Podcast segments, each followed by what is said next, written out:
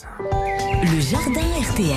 Changement de décor, l'instant jardinage en plein automne avec le plus connecté des professionnels. C'est Pierre le cultivateur qui a des choses à nous dire. Bonjour Pierre. Bonjour Stéphane. On va parler euh, paillage, parce que c'est vrai que c'est un, un, terme que vous employez régulièrement. C'est vrai, c'est vrai, je l'emploie régulièrement dans l'ensemble des chroniques puisque j'essaye de conseiller, en tout cas euh, aux auditeurs, de pailler leur sol avec des feuilles mortes, de la paille, du foin.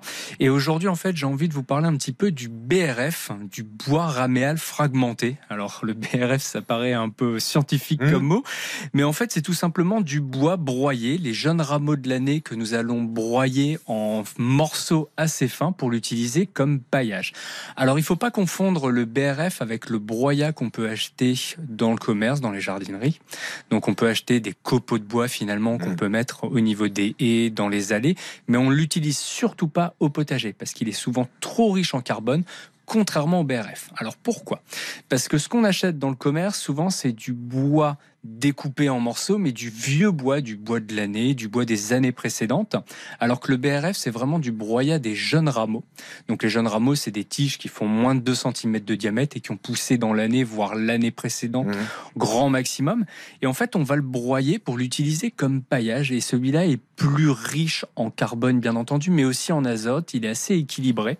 Et donc, ça va nous permettre de pailler notre sol avec. Et ça veut dire que ça nourrit le potager quelque part? C'est ça, ça va nourrir le sol, ça va le protéger, ça va le nourrir en fait, les vers, etc. Ça va nourrir euh, la terre aussi directement avec l'ensemble de ses nutriments. Ça va faire aussi une couche de protection au niveau du potager pour éviter de laisser la terre à nu. Et c'est assez intéressant en ce moment puisqu'on taille nos arbres, on taille nos haies pour éviter de déranger les oiseaux, on le fait en ce moment.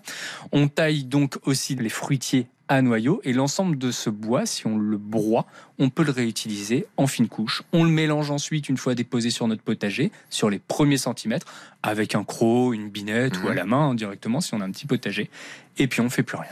Euh, l'idéal de tout ça et le but surtout, c'est de d'éviter de laisser la terre à nu, c'est ça? C'est ça, c'est éviter de laisser la terre à nu et c'est surtout éviter bah, de jeter cette matière, cette matière première qu'on a, qui est assez riche, et de pouvoir la réutiliser directement au potager. Et, là, c'est la bonne saison, il faut le faire à fond. Il faut le faire maintenant, après avoir mis du compost, du fumier ou du crottin de cheval, ça on en parlera dans une prochaine chronique, on peut utiliser ce paillage naturel. Le BRF pour les nuls ce matin avec Pierre le cultivateur. On se dit à demain euh, dimanche, Pierre, évidemment et on peut réécouter ces précieux conseils. C'est toujours utile directement euh, sur notre appli RTL. Vous avez à disposition les réseaux sociaux de Pierre le cultivateur, Instagram, TikTok bien sûr pour lui poser des questions. N'hésitez pas.